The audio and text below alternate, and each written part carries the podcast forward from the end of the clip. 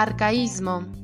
Los arcaísmos son aquellas palabras y fórmulas lingüísticas en desuso dentro de una lengua que provienen de épocas y formas de habla pasadas, pero que aún así permanecen en la lengua en contextos muy específicos.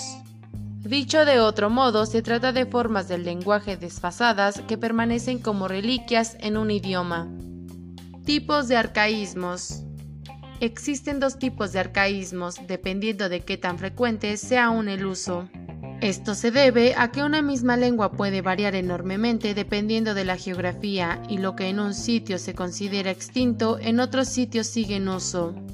Así debemos distinguir arcaísmos absolutos, aquellas palabras y giros antiguos que no se usan comúnmente en ninguna comunidad de habla del mismo idioma, es decir, que se han quedado absolutamente rezagadas en el transcurso de la lengua.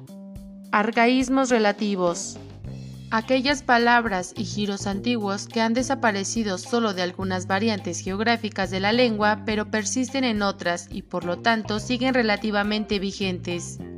Aprender otro idioma no es solo aprender palabras diferentes para las mismas cosas, sino aprender otra forma de pensar sobre las cosas. Flora Lewers